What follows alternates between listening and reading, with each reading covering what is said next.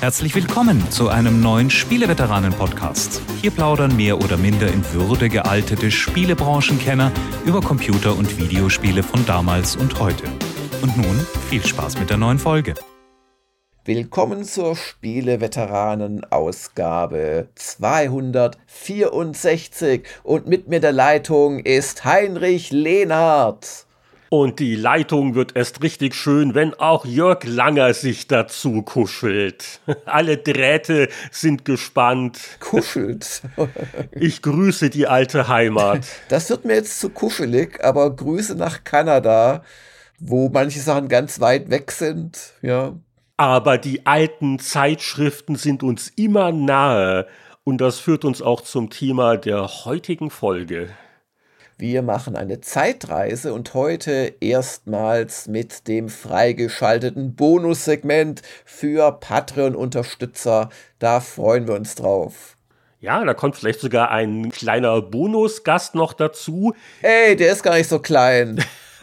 Auf jeden Fall ist es ganz einfach. Wer einen normalen RSS-Feed des Spieleveteranen-Podcasts hat, bekommt eine herkömmliche Zeitreise mit drei Zeitschriften wer ein Patreon-Unterstützer ist und einen entsprechenden Patreon-Feed hat, der lädt automatisch die erweiterte Deluxe-Zeitreise sozusagen.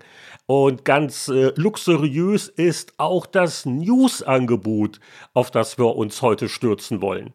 Wir haben einen ganzen Blog diesmal an Meldungen zu Spielen Neuauflagen oder Wiederbelebungen, einige mutmaßlich, andere bestätigten, nachdem wir ja letzte Woche ganz gerührt waren von der Ankündigung, dass äh, Return to Monkey Island kommen wird, haben andere Firmen aber auch jetzt nochmal gut nachgelegt. Was ist denn so deine Lieblingsankündigung der letzten Tage gewesen? Meine Lieblingsankündigung war tatsächlich äh, Tactics Ogre Reborn. Das ist allerdings noch schwer im Gerüchtebereich. Da geht es einfach um quasi einen äh, Trademark-Eintrag und das machen Firmen halt gerne einfach, um nicht Rechte auslaufen zu lassen.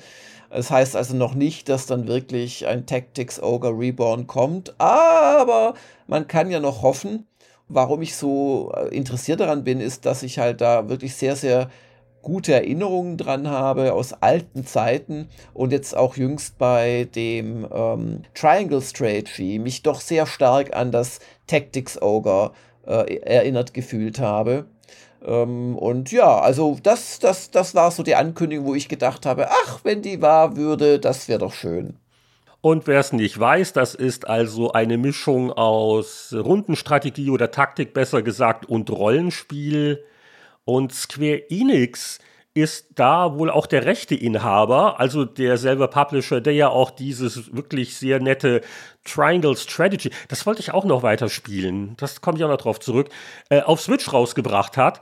Und die, die haben dann bald ein Monopol, falls das wirklich stimmt und die in Tactics Ogre noch raushauen, Vielleicht auch doch für andere Systeme, nicht nur für die Switch, wäre auch schön. Gleichzeitig hat Square äh, ist nicht unbedingt so das 100-prozentige ähm, Optimal-Track-Record, wenn es um so Remasters alter Spiele geht. Sie machen viel, aber unterschiedlicher Qualität. Ja, genau, manche so sind super, andere nicht so sehr und genau, aber hoffen wir das Beste.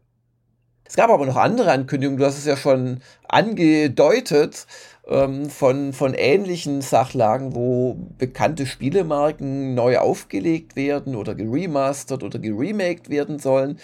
Da äh, würde ich auch durchaus freiwillig mir das angekündigte Max Payne anschauen. Das ähm, soll ja auch geremastert werden. Ah, nein, nein.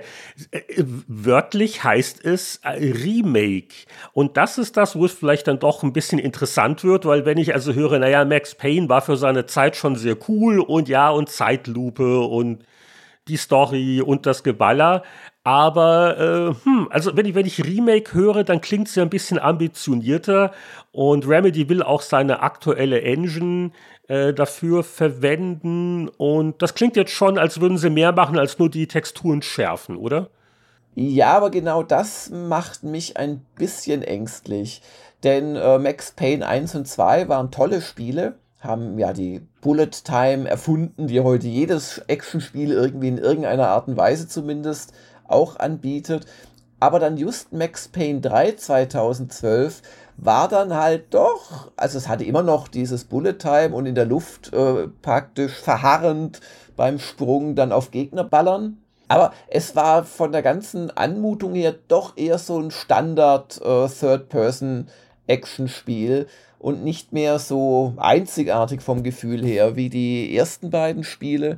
Und insoweit würde ich mir wünschen, dass sie zu diesem eigentlich recht simpel gestrickten Aufbau von Max Payne 1 und 2 zurückgehen, das halt in den jeweiligen Räumen unglaublich viel Spaß gemacht hat, sich dann nach links werfen, die Gegner abballern, dann wieder in die Normalzeit gehen, weil halt der Vorrat an Bullet Time aufgebraucht ist und so weiter. Und dazwischen drin halt diese Story-Einsprengsel mit dieser Reibeisenstimme. Also vielleicht, äh, weißt du, so eine technisch und grafisch extrem aufgemotzte Variante, die sich aber spielmechanisch am, am Ursprung orientiert. Ich glaube, das würde ich gerne spielen. Ich glaube, das wird auch rauskommen. Also ja? ich habe da jetzt kein Wissen, das ist ja. mein Bauchgefühl. Zum einen ist es halt auffällig, dass sie explizit eins und zwei neu auflegen mhm. und das mhm. dritte nicht, obwohl man jetzt sagen könnte, wäre ja naheliegend, die ganze Trilogie.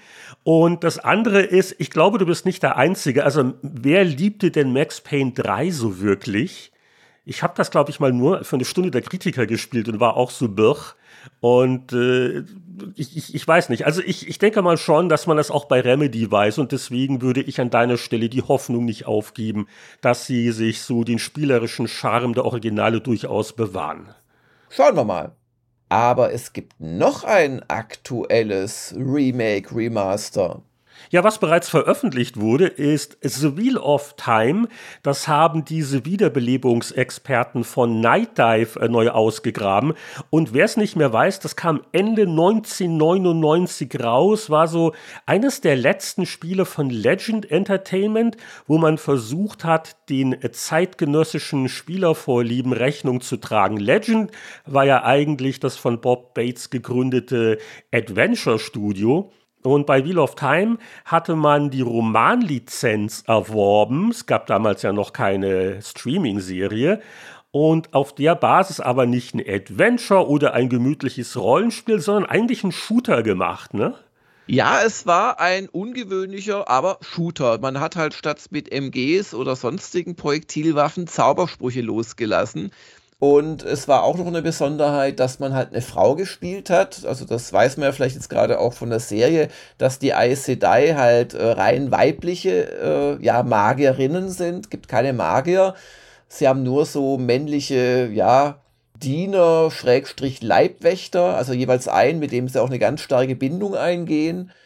Und das hat sich damals sehr frisch angefühlt, sah auch sehr schmuck aus. Ich bin mir nicht so hundertprozentig sicher, wie gut sie das gehalten hat, aber es gibt gute Chancen, dass wir das herausfinden werden, weil wir denken gerade darüber nach, das nächste Woche als neues altes Spiel vorzustellen. Ja, also wir haben gerade äh, kurz vor der Sendung nämlich drüber geplaudert, nach dem Motto, mich würde das auch durchaus interessieren, weil ich kann mich nicht erinnern, das wirklich gespielt zu haben. Oder doch? Oder habe ich nicht die Schachtel irgendwo rumstehen? Aber äh, ihr habt ja damals bei GameStar natürlich getestet, ne? Ja, und, und ich habe das, das war auch, glaube ich, so, kam im Oktober, November oder so raus. Und ich habe es dann über Weihnachten quasi, ich bin damals immer zu Weihnachten noch nach Hause gefahren, habe mich mit meinen alten Kumpels getroffen und so. Und da haben wir, das weiß ich noch gut, haben wir da eins, zwei Abende äh, haben wir da eine LAN-Party gemacht, zu viert mit dem Spiel. Also das, das war lustig. Also vor allem Multiplayer war halt lustig, weil du konntest so lustige Dinge machen wie in die Lava reinspringen und dann, bevor es dich so richtig erwischt, hast du einen Zauberspruch auf den Gegner geknallt, der den Platz mit ihm gewechselt hat. Also da gab es lustige Sachen. okay. Also das Spiel ist jetzt wieder erhältlich, läuft auf modernen Windows-Versionen, so ab Windows 7. Äh, kostet, glaube ich, so 10 Euro. Und äh, ja, also es ist ein Night Dive. Die machen eigentlich immer ganz ordentliche Neuauflagen und mal gucken, ähm, ob wir da vielleicht nächste Woche noch mehr drüber reden. Aber einen habe ich noch in Sachen Retro-Meldung. Es kommt ja Ende Mai eine neue, erweiterte Pac-Man-Sammlung raus. Eine Werkschau sozusagen. Hast du sicher schon den Tag rot im Kalender angestrichen. Und äh, es gab erst ein bisschen Unklarheit. Was ist denn jetzt mit Miss Pac-Man? Ist die nicht auch dabei? Und anscheinend wird Miss Pac-Man in der Sammlung durch Pac-Mum ersetzt. Also, also Mama Pac-Man. Äh, Wenn es ansonsten dasselbe Spiel ist, äh, was soll's, aber Warum? Weil die Sammlung kommt ja von Bandai Namco selber. Und äh, der Hintergrund ist diese irre Geschichte, wie Miss Pac-Man eigentlich entstanden ist. Das haben ja ein paar Jungs quasi, haben den Original Pac-Man-Automaten in den USA gehackt ja. äh, und ihr eigenes ROM gemacht. Und dann hat man sich irgendwann arrangiert und das wurde als offizieller, äh, besserer Pac-Man unter dem Namen Miss Pac-Man rausgebracht. Also ich will die ganze Geschichte jetzt nicht wiedergeben, aber es hat wohl in den USA, gab es dann wohl so einen äh, Mini-Arcade-Automaten-Nachbauer, der hat mit der Gruppe, die diese Hacker repräsentiert oder die Rechte jedenfalls hat sich arrangiert, äh, Miss Pac-Mans zu machen. Und äh, jetzt ist also die Frage, inwieweit Bandai Namco selber, die Pac-Man-Erfinder, Miss Pac und auf jeden Fall hat man wohl beschlossen, bis auf weiteres also aus Fräulein Pac-Man Mutti Pac-Man zu machen, was ja gesellschaftliche Fragen aufwirft, weil wenn sie nicht liiert ist, das ist ja dann nicht, also un uneheliche Kinder kriegen und so. Wer hätte gedacht, dass äh, Pac-Man. Ja, man muss ja auch eh total aufpassen in den USA und wahrscheinlich auch in Kanada mit Miss, Mrs. und diesem offiziell noch erlaubten und gebräuchlichen Mrs also ich kann das eh nicht unterscheiden, weißt du? Also dieses. Ja, also Miss sagt man auch nicht mehr. Jetzt muss man also aber. Also Miss darf man nicht sagen, das ist so dieses, dieses alt, äh, alt Ja, es ist Fräulein. Fräulein, Wie, genau. Ja, wo ja. traust du dich in Deutschland noch Fräulein zu sagen? Kriegst du auch gleich eine gelangt. das ist dasselbe. Nur frühe 80er Jahre, da war das noch nicht ganz so kritisch. Also zumindest bei Videospielcharakteren. Aber deswegen, also es ist jetzt die, die, die Pack-Mutti und also ich werde es mal auf jeden Fall Ende Mai, wenn es rauskommt, angucken gucken und kann dann vielleicht Bericht erstatten, ob es spielerische Nuancen gibt, die äh, Fräulein Pac-Man und, und Mutter Pac-Man äh, voneinander unterscheiden. Ja. oh Gott. Wie willst du diese Meldung jetzt noch toppen? Das ist mir eigentlich nicht möglich, Heinrich. Ich, äh, ich gebe mich geschlagen. Nein, gebe ich natürlich nicht, denn alle Ultima-Fans die seit Jahrzehnten darauf warten, dass da vielleicht noch mal eine würdige Fortsetzung kommt, die mittlerweile gemerkt haben, dass Shroud of the Avatar, obwohl es noch läuft, äh, nicht Ultima ist vom Gefühl her.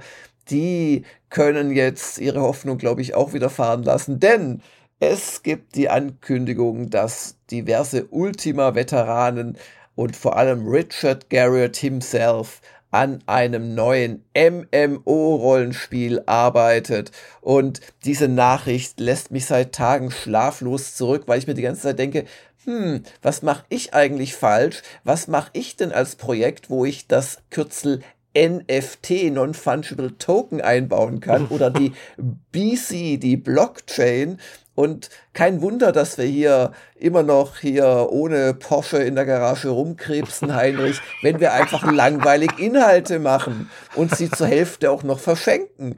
Nein, wir müssen uns an Richard, nein, also, um was geht's?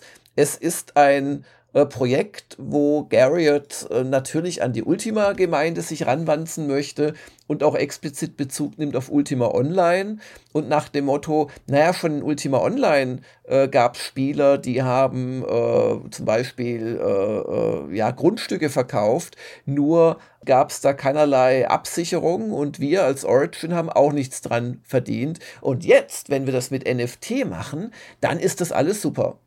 Ja, das ist so ungefähr, was er gesagt hat. Und er verspricht, dass es keine Pay-to-Win-Mechaniken gäbe. Und sie wissen, dass Kryptospiele vielleicht nicht den allerbesten Leumund haben, aber ähm, wir machen sie, sie trotzdem, sie weil die Investoren geben uns ja, genau. viel Geld. Steht das so wörtlich in der Pressemitteilung? Da habe ich das jetzt interpretiert. Das äh, interpretierst du sehr frei, aber durchaus nicht ohne Grundlage.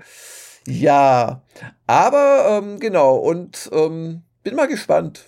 Ich finde den Garrett klasse. Schade, dass er seit vielen Jahren keine gescheiten Spiele mehr macht, aber Also er, er, gründet dieses neue Studio zusammen mit Todd Porter, auch ein alter ja. Weggefährte, der bei, bei Ultima mitgemacht hat. Und äh, die Firma, die das macht, die haben ja auch einen eigenen Namen, oder? Demeter? Ernsthaft, das, das ist der Name des Studios. Demeter. Hm. hm. Mal, mal gucken, wie das ankommt. So, also so, so Meta im Namen ist schon, äh, äh, macht ein bisschen Angst. Und Klingt nach Facebook-Plugin. ich gucke gerade auf die offizielle Pressemitteilung. Es gibt also eine Konzeptgrafik, immerhin. Aber ansonsten so äh, über das Spiel und was genau. Ja, gut. Viel ja. steht da nicht drin, ne? Aber, aber es ist irgendwie Blockchain und das ist dann irgendwie gut.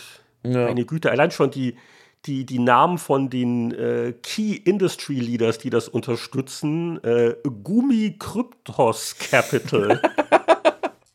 Kryptos Capital. Klingt so wie Dragonfly so, Capital. Genau, klingt so wie Piratenschiffe in bestimmten äh, Weltallspielen. Ja. ja. Okay, ja, also das ist wohl eher äh, die Finanz- und Investorenwelt und jetzt weniger die, die Kreativwelt, die da mhm. äh, dahinter steckt. Aber warten wir ab, weil viel haben wir noch nicht davon gesehen, aber NFT und, und Blockchain und Spiele, ich warte immer noch drauf, dass äh, mich da einer erleuchtet, warum das irgendwie vorteilhaft sein soll.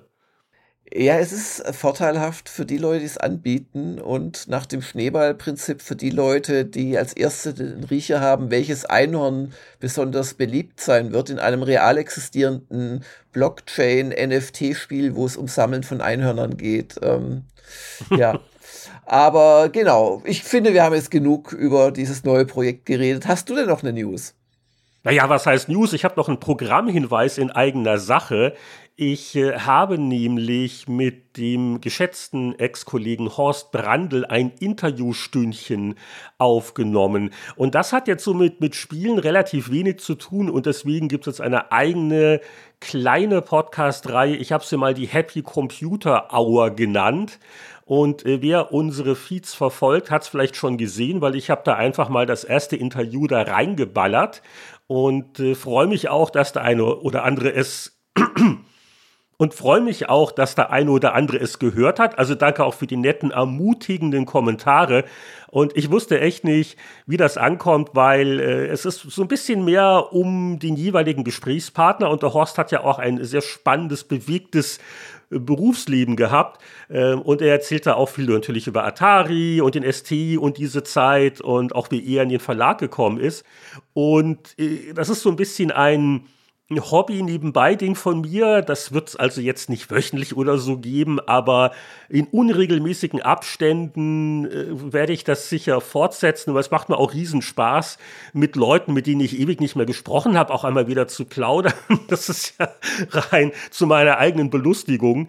Und äh, der Horst äh, hat das auch super gemacht. Und ich kann aber auf jeden Fall ankündigen, äh, also die zweite Aufnahme mit Horst, also Teil 2, wo es dann auch um ECP und so geht, die ist im Kasten. Ich weiß aber nicht, wann ich zum Schnitt komme. Auf jeden Fall, wen es interessiert, also Happy Computer Hour äh, heißt das Ding und äh, der Feed, den findet man eigentlich überall und natürlich auch auf spieleveteran.de habe ich es unauffällig gepostet. Also jetzt haben wir genug gemeldet, aber was haben wir zuletzt gespielt? Ich äh, habe so ein kleines Update und das andere ist fast wie ein Programmhinweis, nämlich ein Spiel, das Ende April so richtig voll erscheint. Aber ich hatte mir ja schon vor ewigen Zeiten die Early Access Version gekauft und die jetzt wieder rausgekramt. Jetzt habe ich das schon so spannend gemacht, dass ich eigentlich damit anfangen muss, oder Jörg? Eigentlich schon, ja. und zwar Ende April kommt also Rogue Legacy 2 endlich raus in der Release-Version. Und ich war ja ein Fan des ersten Teils. Das ist ja ein sehr simples Rogue-like-Spiel. Äh, so ein 2D-Seitenansicht, Hüpf- und Hau-Rollenspiel-Light-Action-Ding wo der Gag halt der ist, dass du im Laufe der Zeit nicht nur mehr Klassen freischaltest, sondern auch mehr Sondereigenheiten oder könnte fast sagen Erbkrankheiten, die dann auf die nächste Generation weitergegeben werden können. Also wenn der eine Held stirbt, dann rückt quasi Sohnemann oder äh, Tochter nach. Und äh, so der erste Early Access Eindruck war so, boah, ähm, ich habe es dann einfach mal liegen gelassen. Das war halt alles sehr ähnlich und vertraut mit deutlich besserer Grafik. Und jetzt habe ich mal wieder reingeschaut nach über einem Jahr und schau an. Also sie haben schon einiges getan. Es sind wohl noch äh, Klassen mehr dazu gekommen, die freizuschalten. Macht auf jeden Fall Spaß. Die spielen sich auch sehr unterschiedlich und auch so, ich sag mal, für jeden Spielstil ist auch was dabei. Und äh, ich habe jetzt, also den, den Koch äh, habe ich jetzt erstmals zum Beispiel ausprobiert. Was kann denn der Koch Besonderes? Kann der Monster dann in Mahlzeiten verwandeln und Hitpoints zurückbekommen, oder? Also seine, äh, du gut geraten, eine seiner Sonderfähigkeiten ist, dass er also wirklich äh, einmal kurz ins Brötchen beißt und dadurch äh, Lebensenergie und, glaube ich, auch Mana regeneriert.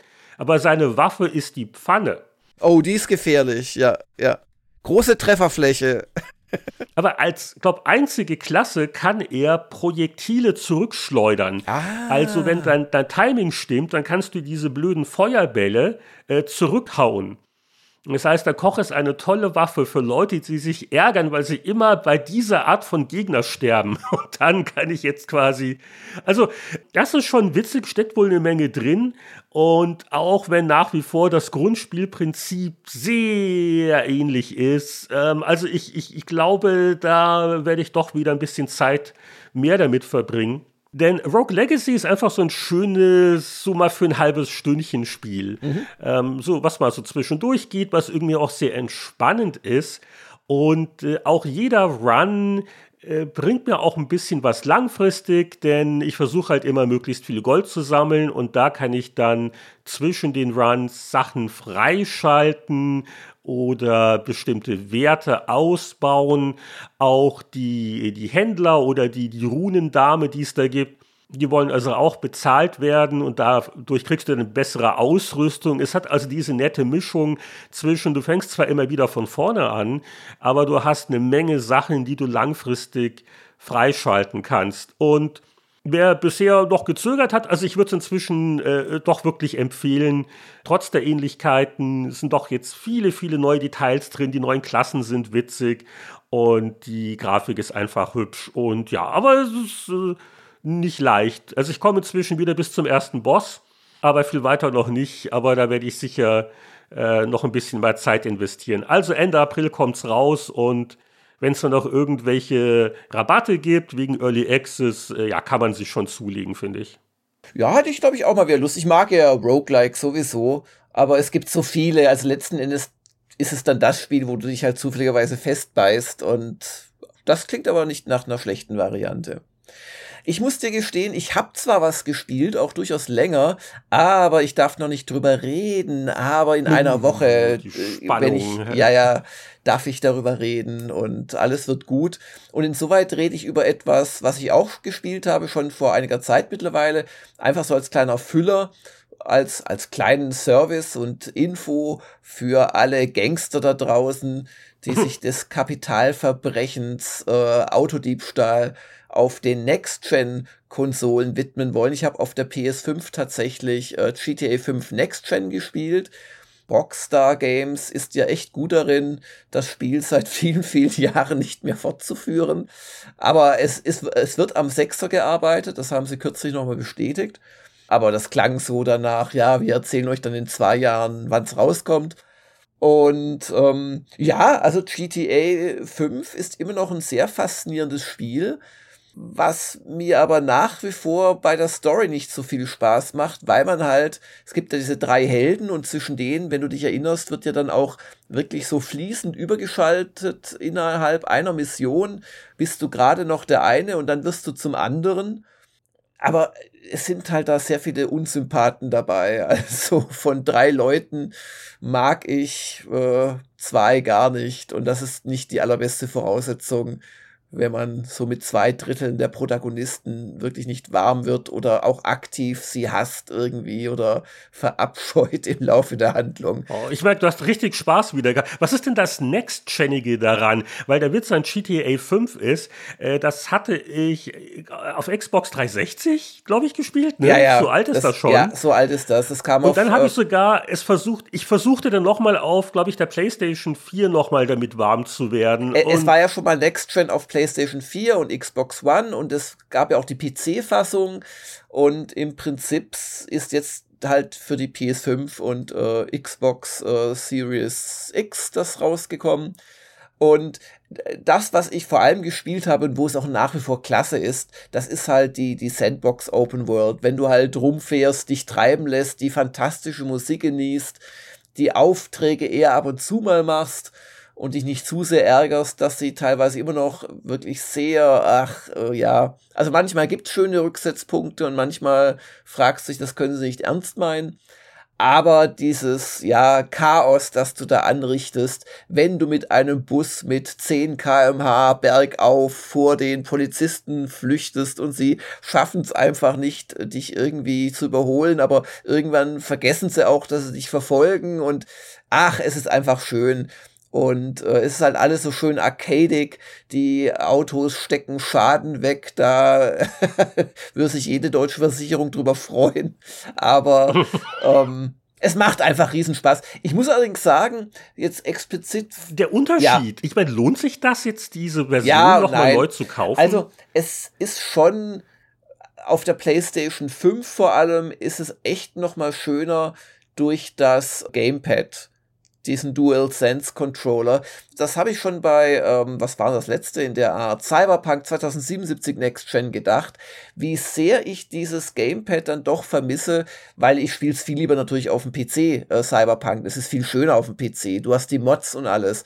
Und ich spiele es auch mit Gamepad, wenn ich fahre, lustigerweise, und wechsle. Es klappt ganz gut dann zur Maus aber ähm, es geht halt nicht mit dem mit den Spezialfunktionen vom vom äh, DualSense. Und genauso ist es im Prinzip bei bei der PS5 Next Gen Fassung kontra den anderen Fassungen. Es ist einfach toll mit diesem Gamepad zu spielen. Aber so rein grafisch hat schon der Zahn der äh, Zeit sehr an dem Spiel genagt. Das merkt man immer dann, wenn man mal so ein bisschen auch sich so zum Beispiel so Wolkenkratzer so leicht im Hintergrund anguckt wie schwach aufgelöst das ist. Oder wenn man mit dem Flugzeug fliegt und über, über Los Santos fliegt, da wird alles doch sehr, sehr grob und es wird versucht, mit den Lichtern dann da halt drüber hinwegzutäuschen. Es gibt auch mal wieder kein richtiges Raytracing trotz Next Gen, sondern was es gibt, ist ein Schatten-Raytracing, das man in Wahrheit halt kaum sieht wenn man dann, ich habe es halt für ein Video bei, bei Gamers Global, für ein Radio Rumble etwas genauer angeschaut, wenn man dann so ein bisschen auf die Feinheiten achtet, auf Pfützen, die dann, ach, ich, lohnt sich im Detail nicht zu beschreiben, aber wo es einfach dann auch so grafische Bugs gibt, dann muss man einfach sagen, das Spiel ist von der Engine her halt uralt. Also ich würde es nicht wegen einer fantastischen Grafik kaufen. Da ist übrigens Cyberpunk 2077 Next Gen echt Next-Geniger aber es ist nach wie vor ein schönes Spiel. Also, wenn man vielleicht als letztes auf der 360 gespielt hat, mag sich's wieder lohnen. Aber ich würde jetzt nicht, wenn ich es auf der PS4 lange gespielt habe, auf die PS5 upgraden, ganz ehrlich, das wäre mir das Geld nicht wert. Man muss auch ehrlicherweise sagen, dass es äh, Rockstar um was ganz anderes geht mit dieser Version. Die wollen halt ihr GTA Online am Leben erhalten oder noch mm, zu noch größerem Erfolg richtig. führen. Ja das macht ja auch ein Riesengeld. Das ist ja auch so langfristig so erfolgreich. Aber es ist halt eine Welt, die mir sehr fremd ist, diese Online-Dinger. Ja, ja. genau, also das, das habe ich gespielt. Und wie gesagt, wahrscheinlich kann ich euch in einer Woche sehr viel mehr erzählen zu was Spannendem. Ja, und ich habe noch ein bisschen weiter Weird West gespielt. Davon habe ich ja letzte Woche schon geschwärmt, habe jetzt auch eine leichte Motivationsstelle, also oh. dieses Immersive Sim Gameplay kombiniert mit so eher so einer Top-Down-Ansicht, ähm, finde ich immer noch ganz faszinierend.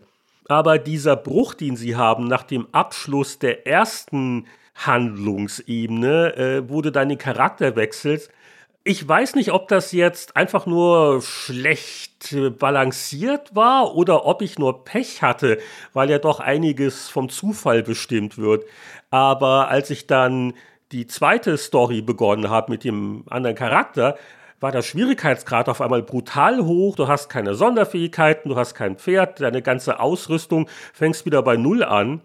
Und da war die Verteilung auch sehr komisch. Also die Orte, wo ich hin muss und alles sehr weit entfernt. Und auch wenn ich dann Geld für ein Pferd gespart hatte, gab es in den nächsten Städten keine Möglichkeit, welche zu kaufen.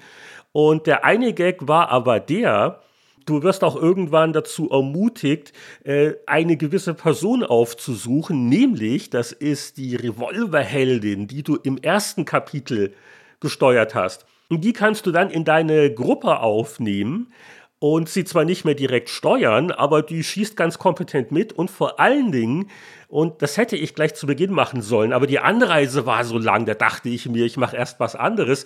Wenn du die dann triffst, hast du Zugriff auf dein altes Inventar. Und da sind die ganzen guten Sachen drin. Und das hätte mir das Leben sehr erleichtert. Äh, also, also da hätten sie das von der Karte hier, oder war es vielleicht wirklich ein dummer Zufall, ein bisschen näher machen sollen. Und das geht jetzt wieder deutlich leichter. und äh, ja, aber, aber es, es nutzt sich schon ein bisschen ab. Also einige Schauplätze habe ich jetzt schon so oft gespielt. Also ich habe immer noch Spaß dran, aber also so, so, so ein knapper 80er als Wertung würde mir vermutlich reichen. Aber ich bin schon gespannt, was sie noch machen wollen. Es kam jetzt auch eine Ankündigung, also das Spiel wird weiter supported mit äh, kostenlosen Updates und hier eine Zombie-Invasion und, und was nicht alles. Also wirklich eine witzige Grundlage und äh, trotz so kleiner Holprigkeiten würde ich Weird West immer noch empfehlen. Ich empfehle uns, dass wir uns jetzt einer Hörerfrage widmen. Was hältst du denn davon? Genau. Andreas Wander fragt.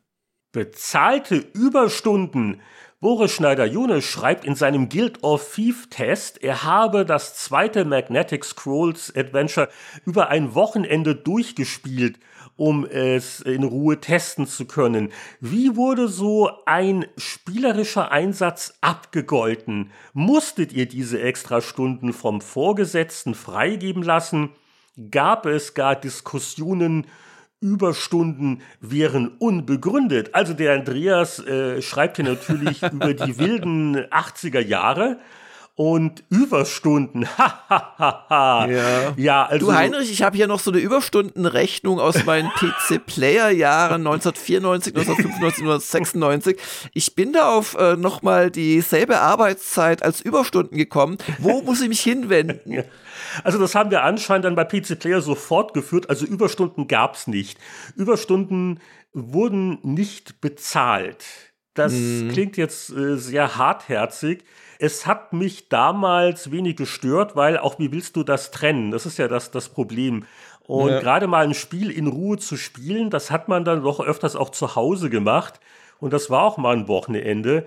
Aber auch ähnlich die Geschichte wie, also ich kann es heute selbst auch kaum glauben, aber wie glücklich wir waren, als wir das erste Spiele-Sonderheft machen durften. Durften. Mhm. Nach dem Motto, wir, wir dürfen Arbeit bringen und der Verlag druckt das. Mehr Arbeit. Ja, ja. Da, da wurde auch nichts irgendwie dann äh, an Überstunden abgerechnet, um Himmels Willen. Wobei mhm. man dazu sagen muss, der Verlag war äh, in anderer Hinsicht dann großzügig. Also die ganzen Aufstiegsmöglichkeiten, die man dann hatte, die waren ganz fantastisch. Aber ja, also jeder, jeder Betriebsrat wird ohnmächtig, wenn er das hört. Also zu Powerplay-Zeiten, nein, das, das war so. Wir hatten unser Gehalt und Ende und wir haben das getan, weil wir wollten. Das wurde auch nicht angeordnet.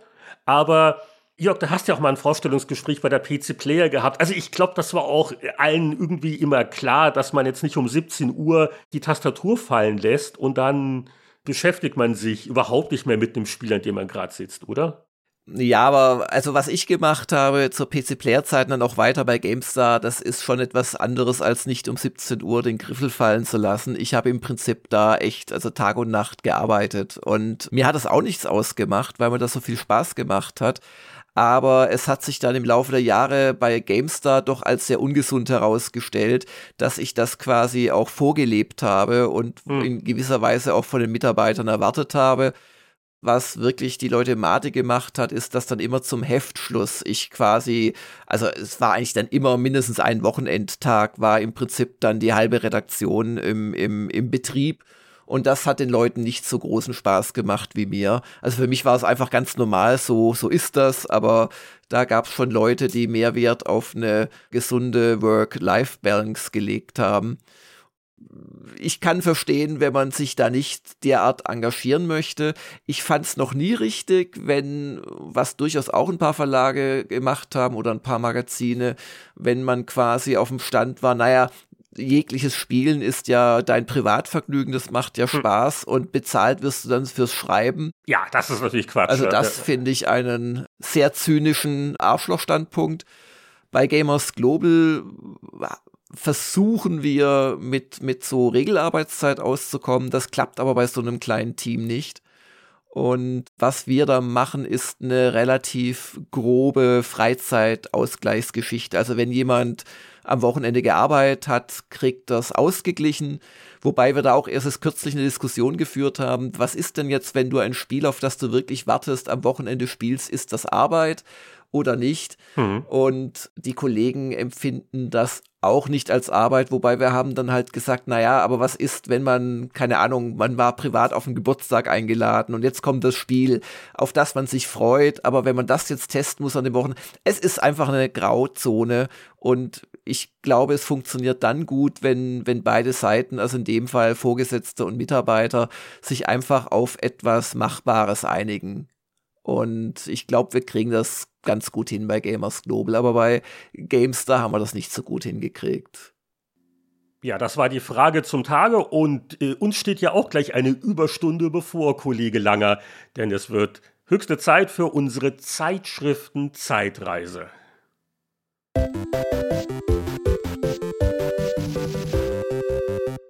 Und einmal mehr stehen wir gemeinsam vor unserer Zeitmaschine. Wir haben uns dieses Mal darauf geeinigt, dass wir sie mit Biodiesel betanken, damit er auch nochmal verwendet wird. Und wir starten ins Jahr 2012 zur GameStar. Ich will gar nicht wissen, aus welchen Bestandteilen dein hausgemachter Biodiesel gebraut wird. Oh, der ist mit viel Liebe angerührt und weißt du, so die Küchenabfälle, die beim Schnippeln übrig bleiben, Karottenschalen und dieses ganze Zeug, die Stunke, Stunke oder Stunks von irgendwelchen Gewächsen, die man klein gehackt hat und das wird dann alles in so eine, erst so eine Plastikschüssel getan und dann auf den Komposthaufen meiner Frau, ähm, den sie mit sehr viel Liebe mich hat anlegen lassen, ähm, damit sie richtig gute Erde für ihre Rosen und sonstigen Blumen im Vorgarten hat. Und da klaue ich dann immer ein bisschen was und daraus wird dann der Biodiesel. Jetzt sind wir irgendwie aber weit von der Spur abgekommen. Nein, nein, wir sind auf Kurs. Wir haben hiermit die 2012er Ausgaben von GameStar und auch ein bisschen Gamers Global erreicht. Und was strahlt uns da auf dem GameStar-Titel an, lieber Heinrich? Die Kopfbedeckungsmode der Saison. Das äh, Haupttitelthema lautet Assassin's Creed 3, war eine Preview, deswegen wollen wir uns das noch ein bisschen aufheben, das Thema, bis dann der Test rauskommt. Aber die Serie war schon eine sehr große Nummer nach den ersten Ausgaben und entsprechend vorfreudig ist die GameStar enthüllt, heißt es auf dem Titel. Die erfolgreichste Meuchelserie wird revolutioniert. Offene Welt, Crafting, mehr Charakter, erfindet Assassin's Creed sich neu. Ja, und das kann man ja mit dem äh, jetzigen Wissen durchaus bejahen. Es war doch schon einiges neu im Nordamerika Assassin's Creed. Zum Beispiel gab es keine schönen Kathedralen mehr, auf die man hochklettern konnte, sondern nur noch langweilige Forts und ähnliches, aber gut. Und auch sonst ist auf dem Titel das ein oder andere Spiel natürlich zu sehen. Für mich als Strategen immer sehr spannend. Shogun 2 Fall of the Samurai. Da erinnere ich mich ganz gerne dran. Aber gehen wir doch gleich mal in den Testteil. Ja, das können wir auch machen, weil das andere auf dem Titel, was ich sonst noch erwähnt hätte, wäre Guild Wars 2. Da gab es also einen Beta-Report äh, zu dem Online-Rollenspiel. Äh, Petra Schmitz hat es da bereits das MMO-Ereignis des Jahres genannt. Und ich glaube, da können wir auch noch ein bisschen warten, bis dann der, der Volltest nachkommt. Aber ja, Guild Wars 2 damals äh, wirklich ein starker Titel und ist auch nicht tot zu kriegen. Also ich glaube, kam nicht erst neulich eine Erweiterung raus. Also ich habe es auch seit zehn Jahren nicht mehr gespielt. Da darfst du mich nicht fragen, ich bin da so völlig draußen. Nee, nee, aber das ist schon, also so einige von diesen MMOs, also wer so ein Jahrzehnte überlebt hat, den kann man auch schon so als äh, kleinen Klassiker des Genres ja, ja, ja. inzwischen bezeichnen. Und die ansonsten hätte ich nur noch mal halt die Mass Effect 3 äh, Wertung erwähnt, weil eine Ausgabe vorher hatte GameStar das groß als Thema, aber konnte nur eine PlayStation-Version spielen und jetzt dann also die PC-Wertung war 90 Prozent und zu dem Zeitpunkt, als diese Ausgabe rauskam, war die Kontroverse um das Ende auch schon zu spüren, was dazu geführt hat, dass der Michael Graf da einen Kasten mit Gedanken zum Ende geschrieben hat in Spiegelschrift, damit man ja nicht versehentlich gespoilert. Das ist noch so ein Vorteil von Print, ne? Man macht ja. das mal mit einer Webseite so, Spoilerwarnung. Ja, es gibt ja zum Beispiel die Spoiler-Tags in Forum-Software, wo du dann das äh, halt. So. Oder was wir schon gemacht haben. Schon erfunden, Mist. Ja, ja. Was, was wir bei Gamers Gold manchmal machen, das war halt dann ein Bild. Also wir haben ja immer einen Thumb im Artikel drin zum Layout quasi und den klickst du an, um es dann in groß zu sehen und dass der Thumbnail einfach dann schwarz ist und eine Spoilerwarnung dran steht. Also gibt es schon auch Möglichkeiten. Aber nette Idee auf jeden Fall von Michael Graf oder dem Layouter oder beiden. Aber ja, ich, ich konnte nie so ganz verstehen, warum da so übel geschimpft wurde über das Ende von Mass Effect 3. Da waren vielleicht die Erwartungen auch ein bisschen zu hoch. Es hat ja auch einigen gefallen, zum Beispiel dem Tester, dem Daniel Maciejewski, äh, der schrieb letztendlich, wenn ich aufgewühlt vor dem Rechner sitze, minutenlang mit einer Entscheidung ringe oder nicht fassen kann, was da gerade passiert ist, dann hat Mass Effect 3 etwas erreicht, was nur wenige Spiele schaffen. Es berührt mich, fesselt mich, schickt mich durch eine emotionale Achterbahnfahrt voller denkwürdiger Momente. Ja, ja, also äh, berührt waren, glaube ich, so ziemlich alle Spieler, einige halt eher positiv, andere eher negativ. Auf jeden Fall dieser Meinungskasten nicht in Spiegelschrift, da wurde in Klartext gesetzt. Aber jetzt sind wir da, wo du schon seit einigen Minuten hin willst. Also, Shogun 2. Äh, erklär das noch mal kurz für uns Laien. Also Shogun ist ein Ableger der Total War Strategieserie und Fall of the Samurai. Nein, von mal falsch. Nein. also, also Shogun, also nicht Shogun, sondern Shogun. Shogetten ist immer mein Stichwort. Ist äh, die, weißt du, Heinrich, das wahre Alter von Leuten zeigt sich daran, was ihnen so in Sachen Schokolade und äh, ja, Limonadendrinks einfällt. Da kann man sich leicht entlarven. Gibt es die etwa nicht mehr in Deutschland? Sind die eingestellt worden? Keine Ahnung. Ich mochte die noch nie. Die haben ja einfach nie gut geschmeckt. Die, da, da hat man also wirklich bessere Angebote schon damals in den 70ern gehabt. Egal. Also Shogun war ja das allererste Total War tatsächlich. Und dann gab's Medieval und dann äh, und äh, Shogun 2 2012 war schon noch, oder nee, Shogun 2 war, glaube ich, 2011 erschienen oder sogar schon 2010, da müsste ich jetzt nachgucken, ich glaube 2011. Und Shogun 2 wurde dann zunächst von einem DLC, der auch nicht teuer war, erweitert. Der hieß Rise of the Samurai und ging quasi in der Zeit noch etwas zurück und hatte ein paar echt spannende äh, Einheiten vor allem und auch eine andere Kartenaufteilung und so. Und dann kam das Add-on oder der Luxus-DLC Fall of the Samurai. Und der ist dann quasi in der Zeit nach vorne gegangen. Bin überhaupt nicht verwirrt, aber mach nur weiter. Also Rise and Fall and Fall and Rise and Rise and Shine. Wie kann man da verwirrt sein? Auf jeden Fall äh, war das dann ein Groß-Add-on, das dich quasi in die Zeit des Schießpulvers versetzt hat, so richtig. Und wo dann auch ähm, ja die der Einfluss der bösen, bösen Gaijin-Mächte die doch tatsächlich mit Japan handeln wollten und so weiter, immer offensichtlicher geworden ist. Und das hat im Spiel schon nochmal was Neues gegeben. Es gab dann auch Kanonen, es gab, wie gerade schon erwähnt, die äh, Möglichkeit, es gab auch Seekämpfe, die wirklich ausgefochten wurden. Da ist ja die äh, Serie immer mal, mal macht's es, mal macht's es nicht. Und hier konntest du dann sogar, wenn du eine Flotte in relativer Nähe zu der umkämpften Provinz hattest, bekamst du dann quasi in der Schlacht solche Offshore-Bombardments, die du auslösen konntest, die auch gar nicht mal so unmächtig waren. Und ich habe das gerne gespielt. Hier hat's der Michael Graf getestet mit einer 88 Prozent. In meinem Test habe ich 8-0 gegeben und war so ein bisschen enttäuscht, weil halt mal wieder die KI nicht so super war. Aber lassen wir doch höflicherweise erstmal den Michael Graf zu Wort kommen.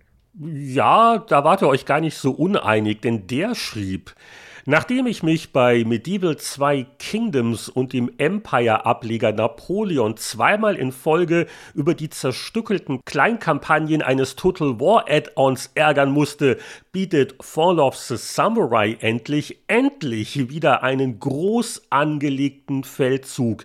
Und nicht nur das, er ist sogar länger als der des Hauptprogramms. Also Hut ab, Wertung rauf.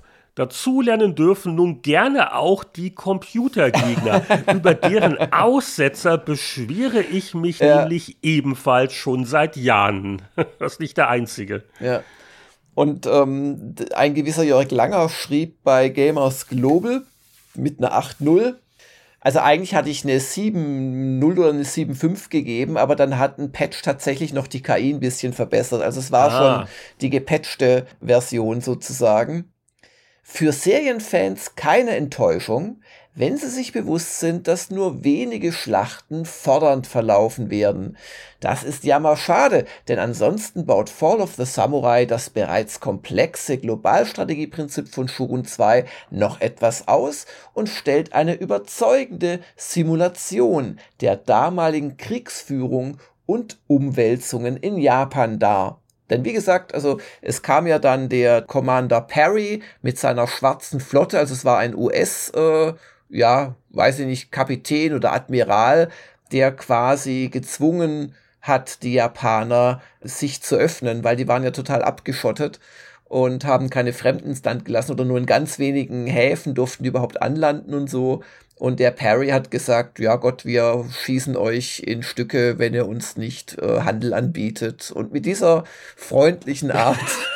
wir zwingen euch zu eurem Glück. Hat er dann Japan genau geöffnet und genau, aber da darum geht's im Prinzip so ein bisschen bei Fall of the Samurai.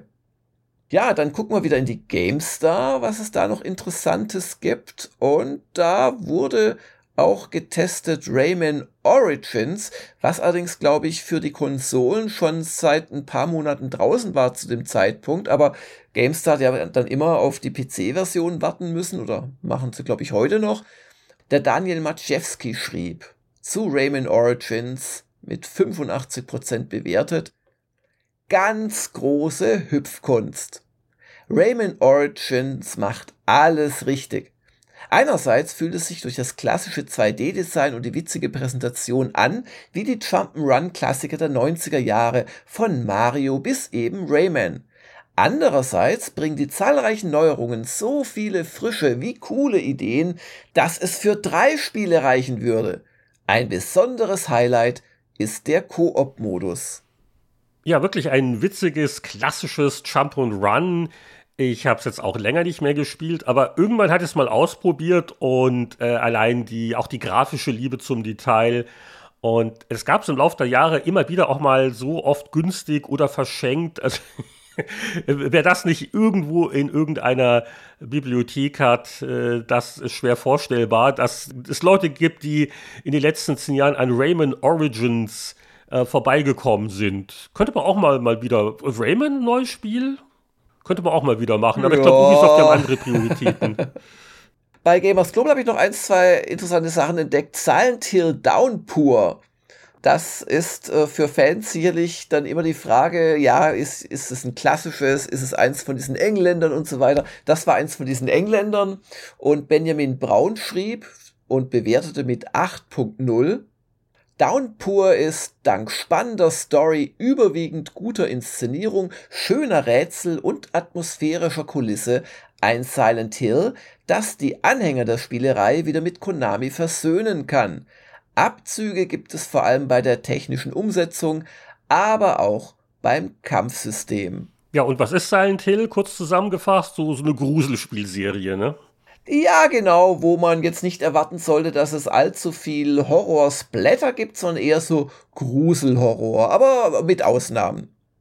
Ja, und vor zehn Jahren habt ihr bei Gamers Global auch ein Nintendo 3DS-Spiel getestet. Das war was Ungewöhnliches. Es ging dann nämlich um die Fortsetzung nach Jahrzehnten einer ganz klassischen Nintendo-Marke. Das war ein grafisch schlichtes NES so 2D-Plattformspiel, so habe ich das noch in Erinnerung. Und ich, weiß noch, äh, Factor 5, die hatten sich auch mal irgendwann bemüht, diese Serie modernisieren und fortsetzen zu dürfen. Daraus ist wohl nichts geworden, aber vor zehn Jahren erschien Kid Icarus Uprising und das war schon sehr modern, so mit 3D und so. Ja, aber hat auch immer noch diesen Pixel-Charme.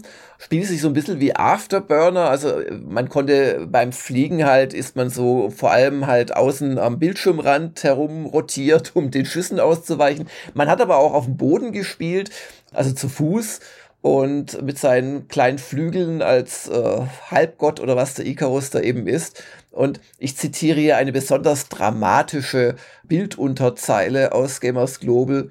Die Steuerung am Boden ist schwerer zu erlernen als am Himmel und kann bei langer Spielzeit zu Schmerzen führen. Also demnächst mit Beipackzettel, aber ja, leider gibt's ja keine neuen 3DS-Spiele mehr. Aber auf jeden Fall, was hat denn der Tester zusammenfassend geschrieben? Das war der Florian Pfeffer und der schrieb bei seiner 8.5 Note, das Warten hat sich gelohnt. Die Grafik ist rasant und opulent geraten und bietet viel Abwechslung. Durch den regelbaren Schwierigkeitsgrad und die vielen Spielmodi bietet die Neuauflage des Klassikers Spannung und wochenlange Motivation. Habt ihr die nur auf den ersten Blick verkorkste Steuerung erstmal intus, erwartet euch eines der bislang besten 3DS-Spiele. Ja, ich glaube, ich habe damals überlegt, soll ich mir das kaufen oder nicht. Es hat ja viele gute Bewertungen gekriegt, aber äh, es sah mir doch alles ein bisschen zu modern aus. Und äh, ich, ich weiß nicht, so das Spielgefühl, ich habe es dann doch nicht getan und stelle fest, ja, ja, das erste Kid Icarus, das war wirklich 86. Dann gab es 91 noch eine Gameboy-Umsetzung. Äh, Fortsetzung und ja, Kid Icarus Uprising und das war's dann auch. Also das ist so eine interessante Serie. So alle paar Jahrzehnte ist mal worden, ja. kommt ja. mal ein Spiel raus. Ja, vielleicht kommt ja noch mal was auf der Switch oder so. Wäre durchaus nicht undenkbar. Aber Heinrich, ich glaube, die Zeitmaschine will weiterziehen und wir tanken die nächste Ladung aus meinem biologisch abbaubaren Kanister und ich habe das nämlich falsch verstanden mit dem Biodiesel. Ich dachte, da geht's um den Plastikkanister, nicht um das, was drin ist. Und wir landen im Jahr 2002. Ja, also mir fehlen etwas die Worte. Ich versuche zu beschreiben, welche Emotionen die Titelartwork der GameStar 5 2002 bei mir auslöst. Äh, kann das einer von den Monaten gewesen sein, wo man eigentlich schon sich auf ein Thema eingeschossen hatte und dann verzweifelt in langen Telefonaten mit Publisher oder PR-Vertretungen versucht hat, eine halbwegs vorzeigbare Artwork zu organisieren? Oder wie würdest du die Anwendung Unreal Tournament 2 Dame aus heutiger Sicht bewerten? Ja, also ist es nicht das beste Titelbild aller Zeiten, aber auch nicht so schlecht, weil es ja erkennbar ein äh, sicherlich sehr aufgehübschtes, aber eben 3D-Modell ist und keine gezeichnete Artwork. Das finde ich schon recht authentisch und mit dem monatelang weiß ich nicht, weil wenn wir, also Unreal Tournament 2 auf dem Titel, danach gibt's noch Jedi Knight 2 und die Hardware Trends 2002, aber wenn man dann im Editorial liest, dann wird einem klar, dass das wohl mit relativ heißer Nadel Nadel gestrickt worden ist, was nicht heißen muss, dass das Titelbild nicht wochenlang vorbereitet worden wäre oder so. Denn du, lieber ich? Heinrich, und der Gunnar Lott. Ach. Ihr wart dafür in San Jose auf der Game Developers Conference und laut Editorial musstet Adrenalinpump-Umstände bewältigen. Na, da bin ich mal sehr gespannt, was da dann rauskommen wird. Dann lächelt uns noch Florian Stangl im Editorial an. Das war wohl seine erste Ausgabe, weil er war ja dann auch, ich glaube, zwei Jahre bei GameStar. Und im Editorial ist noch verlautbart, dass es bereits nach dem Start in einen Monat zuvor von äh, Gamers Global Premium, meine Idee übrigens, und ja, ähm, dass es bereits rund 1000 User gibt, die das nutzten, einen Monat später. Wobei man natürlich auch etwas abfällig sagen könnte, naja, bei so vielen Lesern und ich glaube damals 70.000 oder 80.000 Abonnenten, ja, ist schon auch schön, dass dann 1000 davon sich ein Online-Premium auch noch gönnen. Aber also, das ist schon keine schlechte Zahl. Und äh, gleich zur Auflösung, wir wollen es ja gar nicht spannend machen, zu Unreal Tournament. Das zitiere ich einfach mal, weil es eigentlich auch schön geschrieben ist aus dem Unreal Tournament Preview Titelstory Artikel. Also was da jetzt adrenalinpumpend gewesen sein soll bei, bei Gunnar und dir. Dem nahen Redaktionsschluss furchtlos ins Auge blickend setzte sich GameStars internationale Angriffstruppe in Bewegung. Gunnar Lott, München und Heinrich Lehnhardt, Vancouver, schlugen zeitgleich im kalifornischen San Jose auf. Am Rande der GDC luden uns die Entwickler von Digital Extremes und Epic Games exklusiv zum Beschnupperschießen mit ihrem Grafikmonster ein. Das hast du bestimmt du geschrieben, ähm, oder? Ich kann mich nicht direkt dran erinnern. Keine Ahnung. Vielleicht war das der, der Chefredakteur in München, der die, weil, also, da gedichtet also hat. Jetzt, wo du es sagst, und ich gucke mir auch hier die Bilder gerade an, ja, ja, ja, auf der GDC, ich habe auch brav das Foto gemacht, mhm. weil, weil Gunnar ist drauf, habe ich wohl geknipst. Und ja. das mit der heißen Nadel, das scheint was dran zu sein, dass wir relativ spontan beschlossen haben, Vielleicht war ich auch etwas überrascht, dass sogar eine Titelstory draus wurde. Das glaube ich wiederum nicht, weil es steht auch dran, dass es wirklich ein Exklusivtermin war. Ah, okay. Das war also dann schon nichts Kleines. Da haben die uns dann schon im Vorfeld eingeladen, sonst wären wir da auch sicherlich nicht noch aus Deutschland Ach ja, angerückt. Der, der Gunnar musste extra ja. anreisen, ansonsten hätte es ja gereicht, wenn der Korrespondent über die Messe geht. Aber auf jeden Fall, ihr, ihr konntet wohl sechs Stunden lang spielen und das Ganze fand statt einen halben Tag, bevor das Heftcover gedruckt wurde. Mhm. Und dann versteht man schon, warum ich dann, ich hatte das übrigens komplett vergessen, aber warum ich dann im Editorial von Adrenalin Pump-Action geredet habe, die gab es wahrscheinlich vor allem bei mir, weil ich musste ja dann irgendwann sagen, ja, wir machen wirklich das Unreal Tournament Cover und wusste quasi da erst seit wenigen Stunden, dass es überhaupt geklappt hat. Aber ich bin relativ sicher, dass wir ein Alternativcover vorbereitet hatten, weil wer weiß, dann ist der Raum abgeschlossen und niemand weiß von was oder ihr verlauft euch da in der fernen Fremde. und dann hat man Unreal Tournament 2 auf dem Cover stehen und gar nichts im Heft drin. Nee, nee, da gab es bestimmt eine Alternative auch. Aber du weißt wahrscheinlich nicht mehr, was der Backup-Plan war. Nee, also wie gesagt, ich, ich hatte mich sogar an diese ganze Geschichte nicht mehr erinnert. ähm, genau. Aber eine andere Geschichte, an die ich mich noch gut erinnere, die deutet sich hier auch schon im Aktuellteil an, unter der Überschrift Amoklauf der Jugendschützer? Fragezeichen. Wurde nämlich da eine Online-Petition gegen die drohende Counter-Strike-Indizierung durch die BPJM äh, ja erstmal äh, angekündigt und auch dann äh, durchgeführt zeitgleich. Also die lief wohl schon in diesem Einseitenartikel ist davon die Rede, dass schon 9000 teilgenommen hatten. Es wurden dann noch etliche mehr, wie ich mich erinnere. Aber die eigentliche Geschichte, wie dann nämlich der Gunnar, ich glaube, der hatte die Petition formuliert, ähm, und auch die Idee dazu, wie dann Gunnar und ich äh, zur BPJM gereist sind und da dann wirklich, äh, ja, nicht unaufmerksamkeitsheischend die ausgedruckten vielen tausend äh, Unterschriften präsentiert haben, also Online-Unterschriften, das war dann halt immer ein Name letzten Endes, der, der damals noch im Amt befindlichen Elke Mommsen Engberding. Da kann ich mich gut dran erinnern und kurz darauf bin ich dann, aber das erzählen wir ein andermal, war ich nämlich im Kanzleramt, als just diese Entscheidung im fernen Köln fiel und Schröder in das Zimmer kam, in diesen Saal, in dieses Kabinettszimmer und als erstes fragte, wie die Entscheidung ausgegangen ist. Aber das erzählen wir dann in der nächsten Zeitreise. Ja, wahrscheinlich war Schröder deswegen daran interessiert, weil er selber Clanmitglied war bei Counter-Strike und äh, ja, jetzt, nicht ganz. Aber schon spannend. Ich versuche mich auch zu erinnern.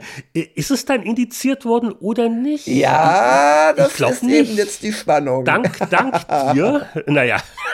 Dank Gunnar und mir vielleicht. Wer weiß, was wir da bewirkt haben. Okay. Naja. Aber zum Testteil, da ging es nämlich gleich mit einem brutalen äh, Shooter und auch Schnetzler weiter. Allerdings zum Glück einem Zukunftsszenario. Jedi Knight 2. Ich glaube, es hieß äh, offiziell Jedi Outcast. Und das hat uns gut gefallen und wäre wahrscheinlich die Backup-Titelgeschichte gewesen, weil es stand auch auf dem Titel auf Platz 2 ähm, das wäre mit, mit großer Wahrscheinlichkeit, äh, ich habe wie gesagt keine Erinnerung mehr, aber wäre das das vorbereitete Backup-Cover gewesen, Jedi Knight 2. Das habe ich gespielt und ja, mu muss man das Spiel vorstellen? Kannst du dich noch dran erinnern, Heinrich? Also eher an das erste, das, aber das zweite, nee, ich habe das, das ist so eine Serie, die ich nie so richtig intensiv dann weiterverfolgt habe. Also Knight 2 war im Prinzip ja, nochmal Trail Night 1 in größer, besser und, und schöner. Und das ging aber wirklich runter bis auf so spielmechanische Feinheiten. Also sie haben wirklich viel dran geschraubt, so wie ich mich erinnern kann. Und haben unter anderem auch diese Lichtschwertgefechte nochmal überarbeitet und so. Und das war echt eine schöne Sache. Ähm, du hast also sowohl das Ballern gehabt, in Wahrheit war es ja schon die dritte oder das dritte Spiel in der Serie, die ja mit Dark Forces so ein bisschen begonnen hatte. Aber ähm, dass äh, du hattest sowohl das Ballern, also so gegen Sturmtruppler und Co. mit dem Laserblaster, als auch eben diese ähm, sehr schön gemachten, in der äh, Third Person dann dargestellten Lichtsäbel-Duelle, wo du auch gegen andere äh, Lichtschwerteinsetzer äh, gekämpft hast, aber auch gegen Robots und so weiter. Und das war echt eine ganz tolle Mischung. Und ich habe es dann auch sehr gemocht und gesagt, mein Lieblingsshooter von Jedi Outcast kriegt mich selbst Darth Vader nicht weg. Nirgendwo fliegen mir die Laserstrahlen so schön animiert um die Ohren. In keinem anderen Science-Fiction-Spiel fühlt sich die Umgebung so echt an. Und der Haupttester war der Peter Steinlechner. Dann darf ich den doch auch zitieren. Der schrieb, es macht unglaublich viel Spaß, sich durch die prächtig animierten Sturmtruppen zu schnetzeln oder per Zaubersprung in den stimmungsvollen Raumstationen herumzuhopsen. Vor allem die Lichtschwertschlachten sind toll und sogar deutlich besser als im Vorgänger. Einziges Problem sind eine Handvoll frustiger Rätsel. Ja, und, aber die Wertung sprach dann doch eine sehr positive Sprache. 88% vergaben wir an Jedi Knight Outcast. Und wenn ich hier weiter blättere, sehe ich einen ganz kleinen unauffälligen Test, eine halbe Seite, 31% für Tetris Worlds. Das alleine wäre jetzt nicht eine Erwähnung wert, aber das kommt äh, wenige Seiten nach Jedi Knight 2 im Action-Teil. Ihr habt ja damals die Gehört Tests es da nicht hin? noch nach Genres sortiert. Und äh, mir ist schon klar, es gab kein eigenes Puzzle-Tüftel-Genre, aber Action für Tetris ja, natürlich. Hast du mal Tetris gespielt nach ein paar flauschigen Anfangsrunden? Das ist aber sowas von Action. Oder, oder hast du mal Puyo Puyo Tetris gespielt? Also wenn das keine Action ist im Multiplayer, dann weiß ich auch ja, nicht mehr. Also, so direkt neben einem First-Person-Shooter. Aber das sind halt so diese Grenzfälle, wenn man halt ja, diese klar. Unterteilung hat. Aber es, es wirkt ein bisschen deplatziert zwischen äh, Ghost Recon und Stealth Combat ist dann so eingebettet ein Tetris World. Das ist schon irgendwie naja, ganz toll. Bei deiner Spielgeschwindigkeit wäre wäre es wahrscheinlich bei der Rundenstrategie gelandet. Apropos Strategie, machen wir doch noch mal weiter. Cultures 2 wurde auch getestet, der in Deutschland zumindest große, naja, zweitgrößte, weil der eigentlich große Siedlerkonkurrent war ja Anno sehr schnell. Aber Cultures 2 war im Prinzip ein Siedler, auch von der Optik her und hat dem Markus Schwertel sehr gut gefallen. Er gab 83 Prozent für das Gewusele und ähm, zwar ein Gewusele, das den Militärpart noch ein bisschen wichtiger genommen hat als die Siedler. Und was schrieb er denn, der liebe Markus? Aufrüstbare Gebäude halten die Siedlung übersichtlich klein und beherrschbar, der aufgebohrte Militärpart schlägt die konkurrierenden Siedlersoldaten mit links. Die abwechslungsreichen und immer auf zwei Arten lösbaren Missionen sind ebenfalls motivierend, wenn nur nicht immer diese elende Latscherei wäre. Also man musste in der Kampagne offensichtlich da immer so kreuz und quer über die Karte laufen. Das hat ihm missfallen, aber unterm Strich sehr positive 83 Prozent. Ja, also die ganzen, ab einem gewissen Punkt sind all die Siedler und die äh, Völker und die Kulturen für mich so verschmolzen. Kann ich ja, also, dazu beitragen. Ich glaube, das wäre auch mal lustig, wenn man unser einer, auch mir übrigens, da vier Screenshots zeigt von den vier Wänden. Völker, Culture, Siedler und Anno. Und dann müsste man das richtig zuordnen. Am ehesten wird es mir, glaube ich, bei Anno gelingen. Deutsche Wuselstrategie, ist das eigentlich ein etablierter Genrebegriff? Aber Was? hallo, natürlich. Gar nicht deutsch, aber auch ein bisschen, naja, wuselig nicht, aber pixelig ging es dann bei Warlords Battlecry 2 zur Sache. Und äh, der Meinungskasten von Christian Schmidt ist so schön, dass ich ihn einfach mal partiell vorlese. Und dann sagen wir auch noch was zum Spiel. Also, umfangreiches, tiefgründiges Echtzeitstrategiespiel in Würde gealtert, sucht erfahrenen Spieler für längerfristige Bekanntschaft. Wenn du meinen älteren Bruder schon kennst, bin ich genau richtig für dich. Ich habe alles von ihm geerbt, leider auch das Aussehen. das ist wirklich schön.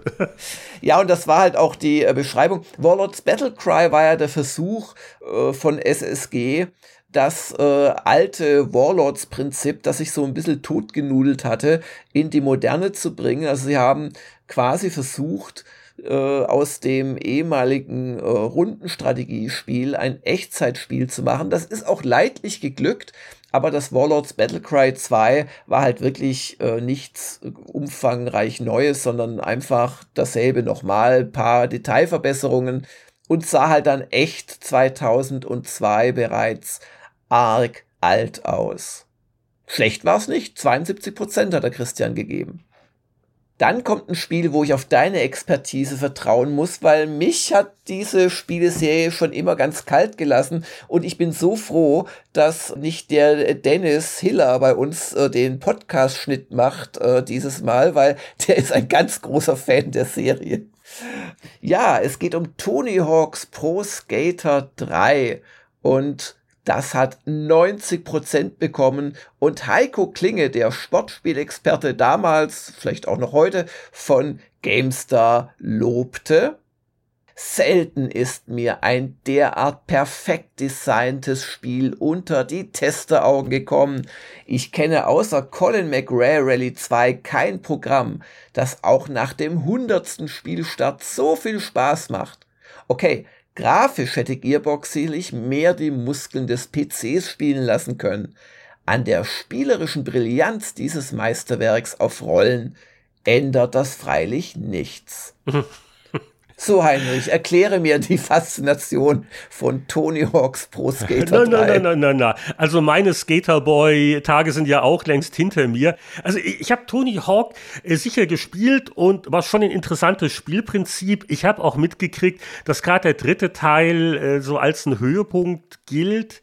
Äh, also vor allen Dingen auch in, also in GameStar 90, ne? Mhm. das ist ja eigentlich so ein Titel, der von der Konsole kam, wo man erwarten könnte, dass da die anspruchsvollen PC-Spieler eher die Nase rümpfen, aber, aber nein. Und ich habe die Serie aber jetzt auch nicht so intensiv verfolgt. Ich kann jetzt leider keine Feinheiten äh, hier nennen, außer dass ich auf die Soundtrackliste gucke und auch da die meisten Lieder nicht wiedererkenne. Also man merkt, ich war da demografisch nicht mehr die Zielgruppe.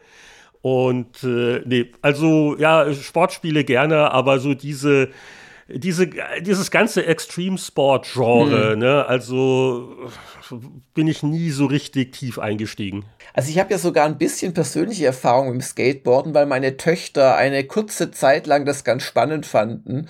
und dann auch so Snakeboard, sagt dir das was? Da sind Nein. die beiden Seiten nur so wackelig miteinander verbunden und die, also du, also es sieht total cool aus, wenn man es kann und damit sich bewegen kann. Also du, du verschiebst quasi dauernd die beiden äh, Hälften des Boards zueinander, nach links und rechts, bei einem Snakeboard, aber das ist halt noch instabiler als so ein normales Board. Und dann, dann gibt es noch die Longboards, die aussehen wie kleine Surfbretter mit Rollen drunter und. Jörg, äh, gleich den Anwalt anrufen. Die Antwort auf Tony Hawks Pro Skater ist Jörg Langers Pro Snaker. Jetzt hast du es. Neue Franchise. Bau noch zwei NFTs ein und die Millionen fließen. Aber bekanntlich verletze ich mich ja schon beim Fahrrad, beim Versuch, Fahrrad zu fahren, schwerst.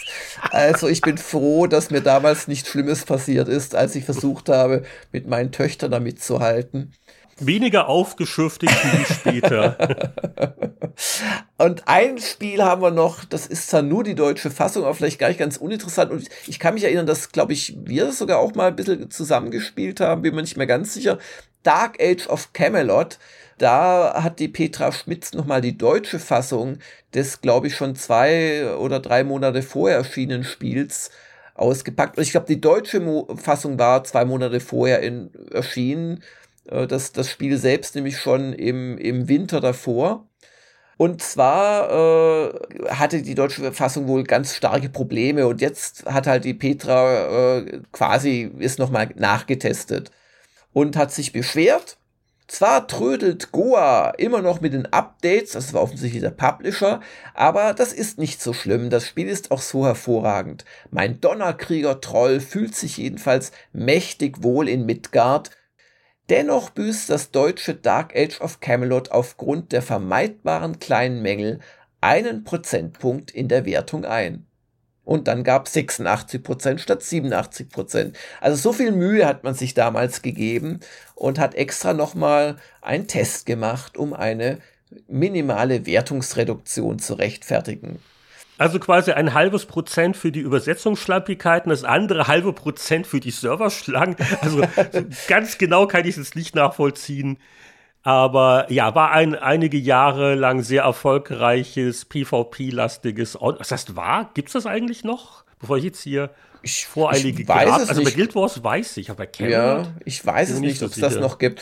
Aber tatsächlich, das galt mal als eins der großen und hatte halt vor allem neben noch, wie ich finde, schönen Grafik und ein paar schönen Spielelementen, hatte es halt auch diese äh, drei großen Reiche, die gegeneinander gekämpft haben, in wirklich riesigen Schlachten, wo man dann auch so in mehreren Stufen so Ziele erfüllen musste, was ich so die Mauern aufbrechen mit RAM-Geräten und so. Aber ähm, ja, ich habe das eine Weile gerne gespielt und dann das Übliche, dann musst du entweder echt dein Privatleben drauf ausrichten oder du musst sagen, ja gut, jetzt war es schön, jetzt höre ich ja. damit auf. Übrigens hier die Macht des Internets, so von wegen gibt's das noch? Ja, gibt's das Peng, noch? jawoll, hier, jetzt downloaden und spielen. Du hast nur das St. Patrick's Day Event verpasst. Aber das wirkt sehr lebendig. Okay, und, schön. Äh, die, die, eine Fußnote ist noch, dass äh, die Jungs, die dann Blask programmiert haben, die deutsche WoW-Datenbank, die dann Computec gekauft haben mhm, mhm, und äh, wo dann Buff.de draus wurde, die kamen aus der Camelot-Ecke. Da haben die sich irgendwie kennengelernt und angefangen, sich damit zu beschäftigen. Also das war so ein doch recht bedeutsames Spiel vor 20 Jahren. Damit ist die GameStar 5 2002 ausgeblättert. Aber bevor wir wieder in die Zeitreisemaschine steigen, haben wir ja jetzt den exklusiven Einschub für die Patreon-Unterstützer. Ja, auch von mir danke an Stefan Freundorfer. Und wenn ihr euch jetzt fragt, hä, welcher Stefan Freundorfer, den habt ihr dann just verpasst in den letzten 20 Minuten, wie er mit Heinrich über die Maniac 5 2002 gesprochen hat. Aber jetzt geht's in die Zeitmaschine. Wir alle reisen gemeinsam jetzt in das Jahr 1992 zurück. Vor 30 Jahren erschien Powerplay Ausgabe 5 und äh, nach einigen Monaten erstaunlich klar zuordnenbarer Titel-Artwork-Motive erwartet uns heute wieder ein kleines Rätselspiel. Zu wem gehört denn die junge Dame im, was ist das, Lederbikini, die sich da von Gruseltierchen umgeben auf dem Felsen räkelt? Ist es Braybrooks Tierleben? Ja, die gehört, wollte ich gerade sagen, zum örtlichen Sadomaso-Erlebnisclub äh, für die Zeitwende äh, verpassende alte Männer. Aber ähm, nein, sie gehört, würde ich mal fast vermuten, mal wieder zu SSI. Und das wäre dann die Titelzeile Fantasy Futter. SSI packt aus, oder? Ja, das war eine Artwork von einem der zahllosen Goldbox-Rollenspiele. Und äh, ja, es ist wieder so eine etwas unglückliche Kombination, weil äh, drunter ist auch der, der große Haupttext Temporausch. Da geht es um ein Rennspiel-Special und damit würde man die Artwork, glaube ich, nicht in Verbindung bringen. Das große Thema ist ja eigentlich der Test von Fire and Ice.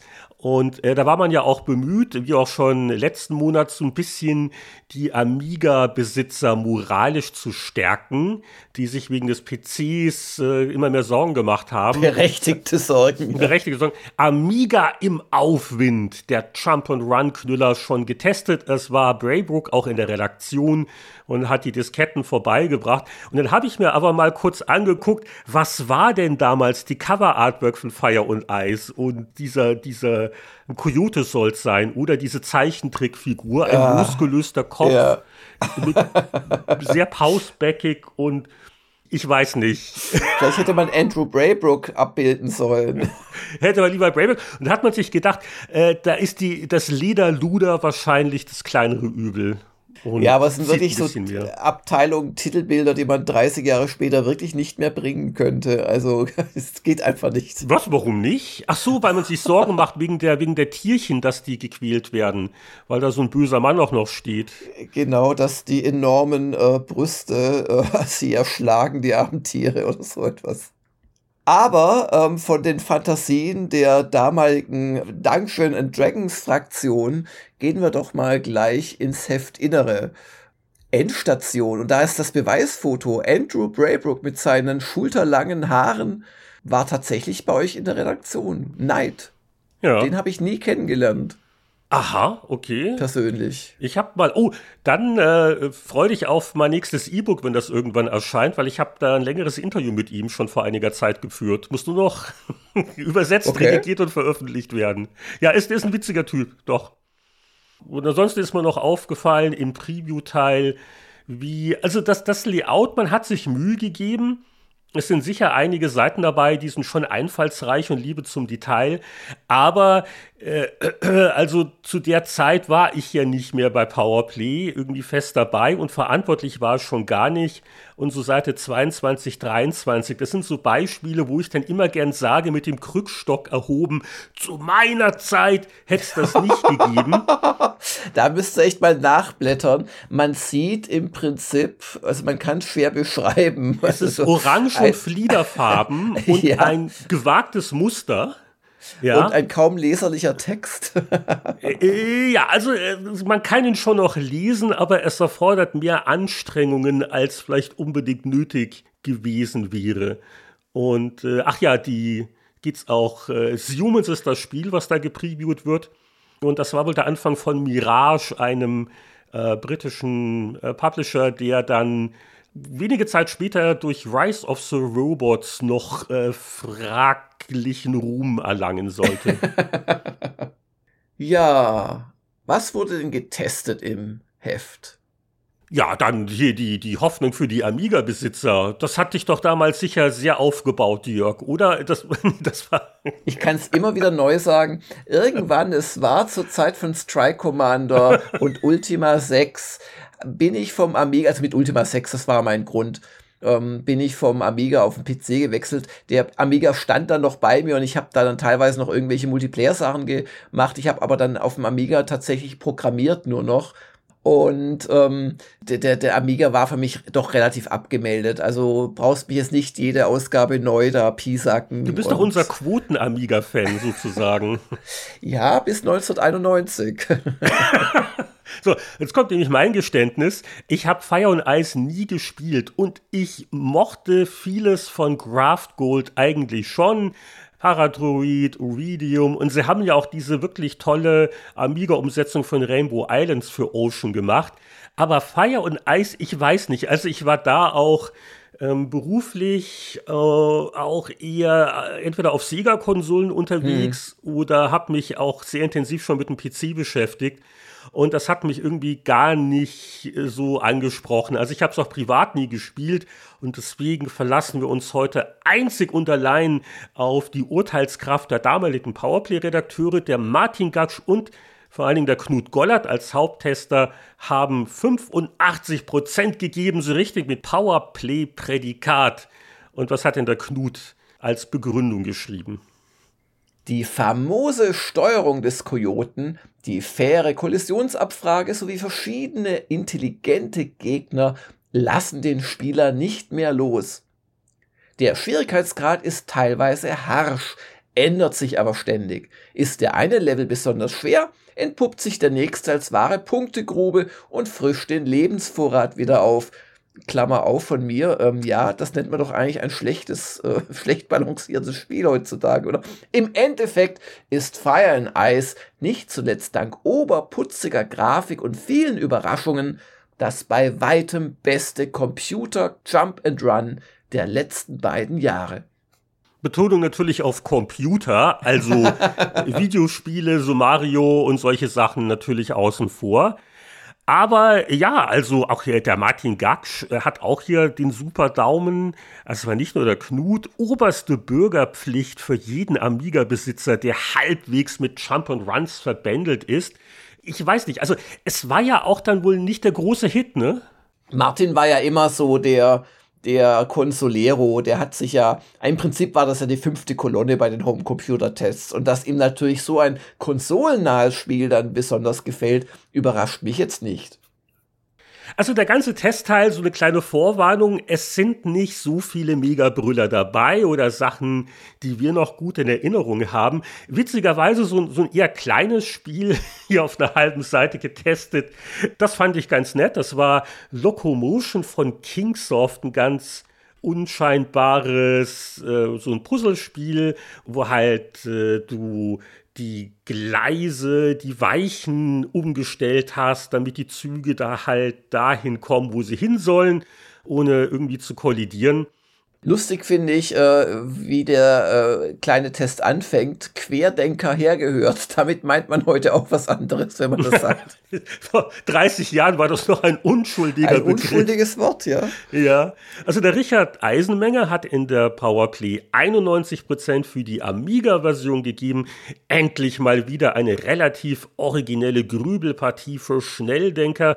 Und mir hat das so gut gefallen. Ich habe das dann in der DOS International sogar mit 8 von 10 bewertet und schrieb, viele Levels, ein kompetenter Editor und zweckmäßige Schlichtheit bei Grafik und Sound dürften es so ziemlich jedem recht machen. Ja, so ein, so ein Mini-Geheimtipp. Ich habe es aber seitdem auch nicht mehr gespielt. Weiß nicht, ob das äh, sich so gut gehalten hat. Aber es sieht putzig aus. Und Eisenbahnen immer gut. Auch noch so ein Mini-Geheimtipp, äh, Space Crusade für einen Amiga, das habe ich tatsächlich auch gespielt.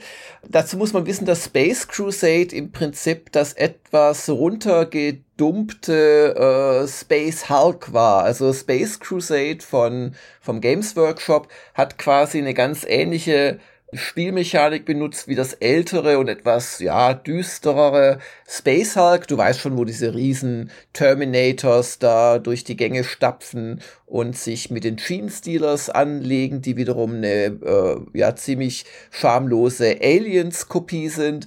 Und bei Space Crusade, das sind dann, glaube ich, die Scouts, die sind so ein bisschen weniger stark gepanzert, aber das Spielprinzip ist dasselbe. Du läufst durch, oder im Wesentlichen, du läufst halt durch Gänge und kämpfst Monster und so weiter. Und davon war das jetzt hier die Amiga-Umsetzung, also ein, äh, ja, letzten Endes Taktikspiel. Von Gremlin lustigerweise. Und das hat auch dem Volker Weiz gar nicht schlecht gefallen. Er hat der Amiga-Version 70% gegeben und meint zu diesem Warhammer 40k-Machwerk, durch die vielfältigen Bewaffnungsmöglichkeiten und die fünfköpfige Truppe bietet Space Crusade erstaunliche taktische Möglichkeiten. Selbst Solospieler, die nur eine Truppe in die Schlacht führen, kommen auf ihre Kosten. Richtig spannend wird es mit drei Einsatzteams, die wahlweise auch vom selben Spieler gesteuert werden können. Ja, ich hätte auch nicht mehr gewusst, dass es vor 30 Jahren schon Warhammer 40k-Spiele gab. Aber siehst du mal wieder. Und 70% Wertung würdest du auch unterschreiben. Ja, meiner Erinnerung nach war es nicht wirklich dolle, aber eine 70 konnte man dafür schon geben.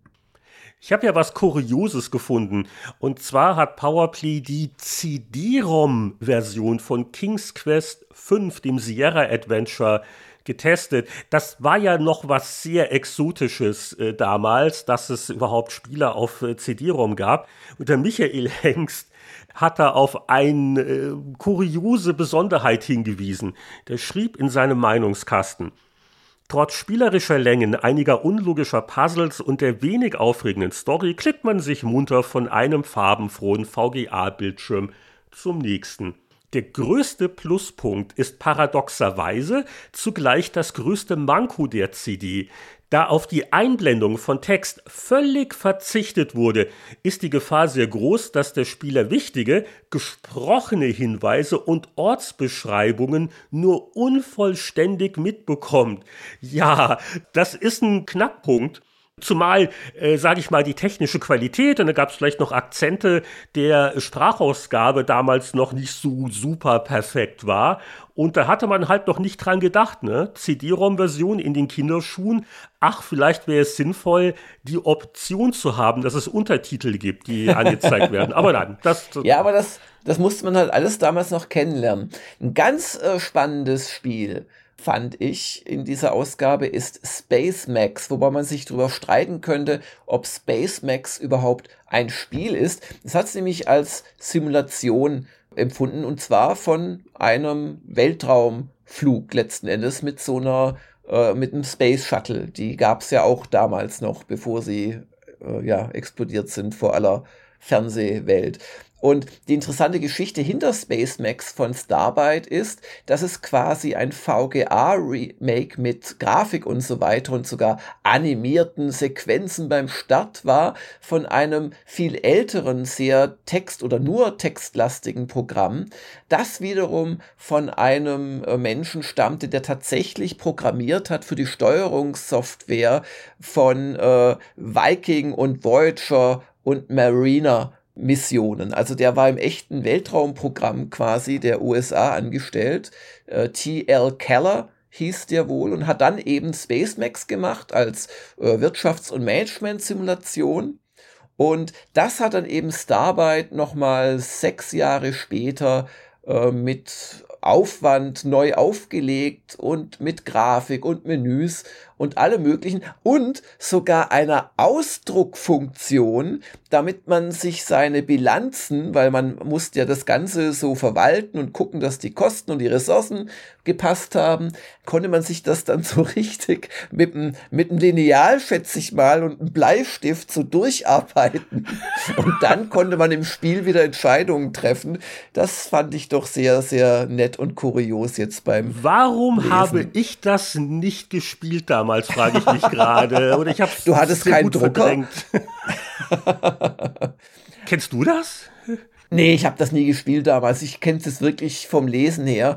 Aber womöglich habe ich, also ich habe es mit ziemlicher Sicherheit damals in der Powerplay gelesen, weil ich, ich bin doch ein großer Science-Fiction, auch so, auch vor allem damals so Weltraumflug-Fan gewesen und so weiter. Und ähm, fand das alles sehr spannend. Aber gespielt selbst habe ich es nie.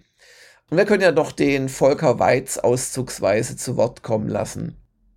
Space Max ist eine Wirtschaftssimulation ohne Fehl und Tadel. Jede Spielaktion zeugt von der umfassenden Kompetenz des Designers. Selbst Spieler, die andere Wirtschaftsknobeleien am Wochenende lösen, bekommen hier eine harte Nuss vorgesetzt. Hm. Nach all dem Durchschnitt der letzten Zeit endlich eine moderne und langfristig fesselnde Wirtschaftssimulation aus Deutschland. Und dafür gab es auf PC 80 Prozent. Oh, aber das sind doch alles hier Kleinigkeiten.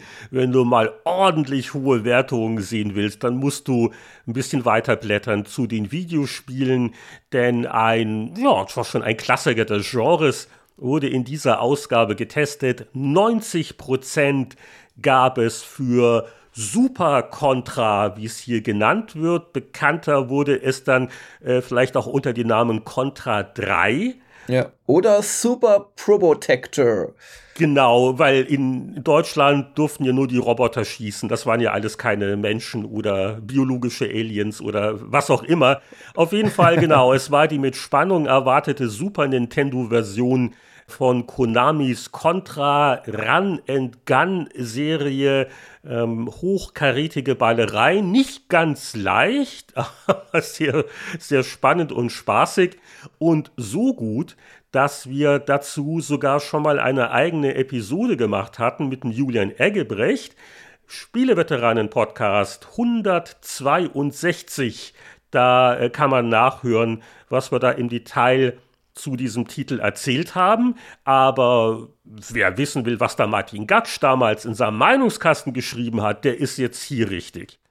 Was bei Super Contra abgeht, lässt so manches A und O von Spielern und Zuschauern ertönen. Farben, Action, Sprites, Bewegung, Geschwindigkeit, Gags und brillante Ideen. Es wird einfach nicht langweilig. Alle 50 Pixel eine Innovation. Obermotze hier, seltsame Apparaturen dort. Jede Etappe verlangt eine ganz besondere Vorgehensweise und wartet mit neuen Herausforderungen auf. Allein vor einigen Nervenzusammenbrüchen beim ersten Durchspielen ist der Spieler nicht sicher. Einige Szenen sehen verdammt unfair aus, sind es aber mit etwas Übung dann doch nicht.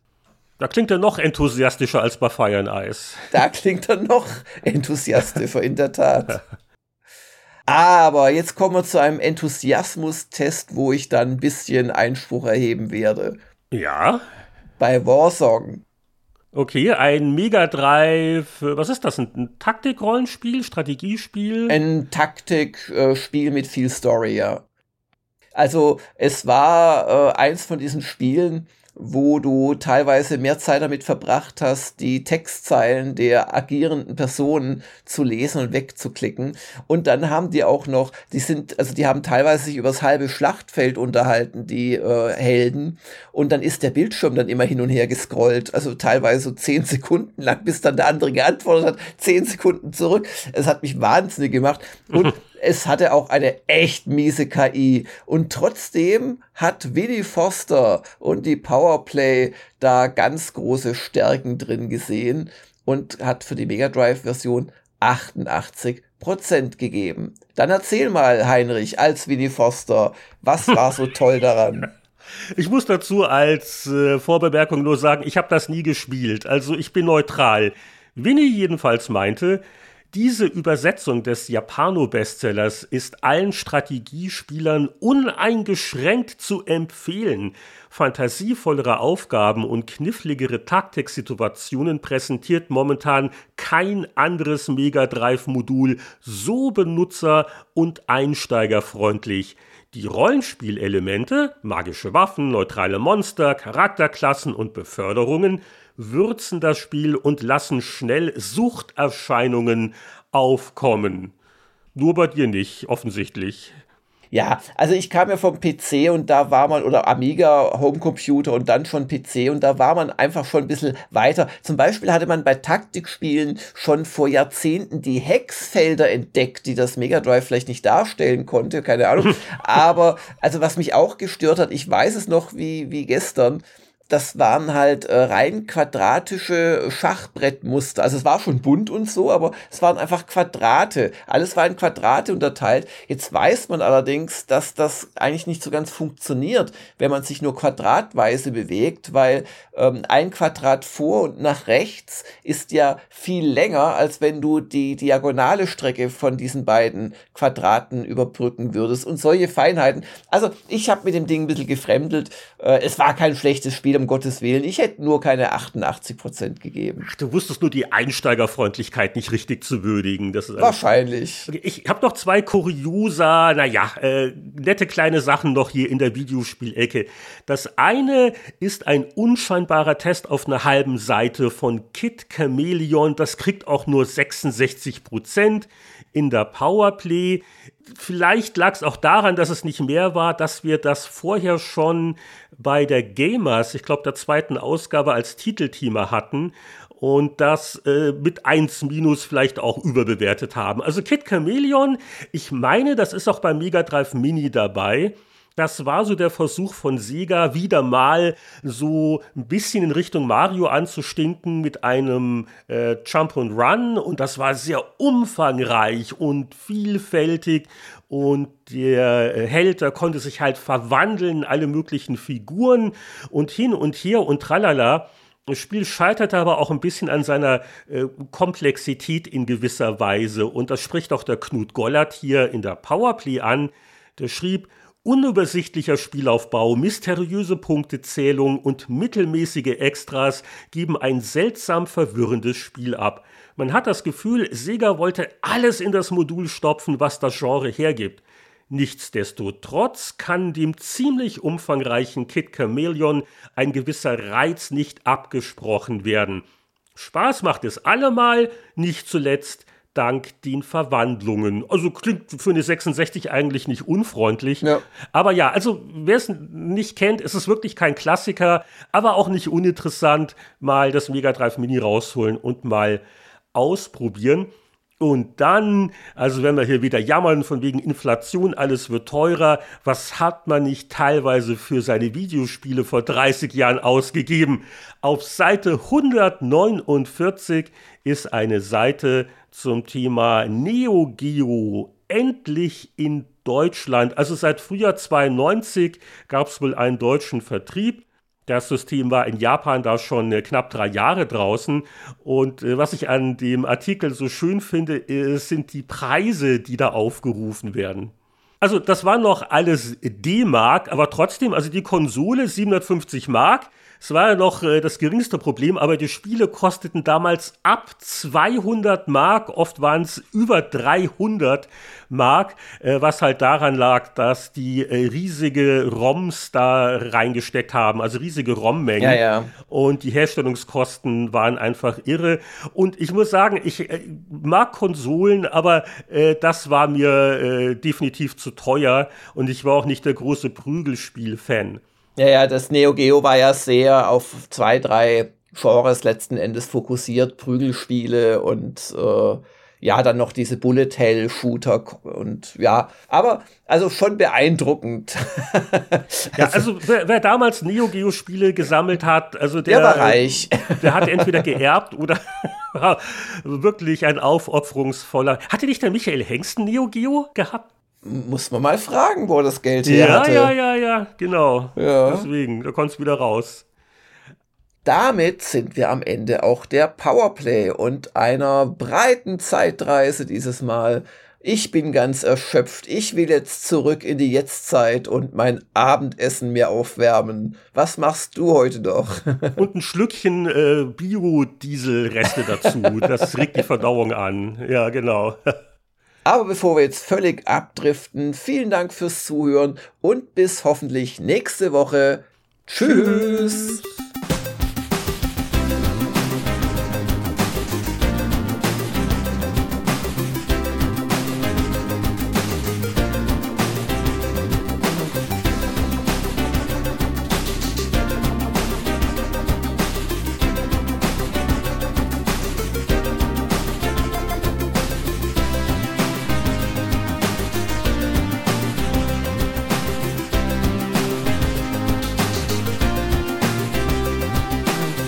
Das war Spieleveteranen Podcast 264 mit der monatlichen Zeitschriften Zeitreise und erstmals auch mit der Variante Zeitreise Deluxe für unsere Patreon-Unterstützer, die ja einen individuellen Spezialfeed abkriegen, können wir auch euch von den Vorteilen einer Spieleveteranen-Unterstützung vielleicht überzeugen.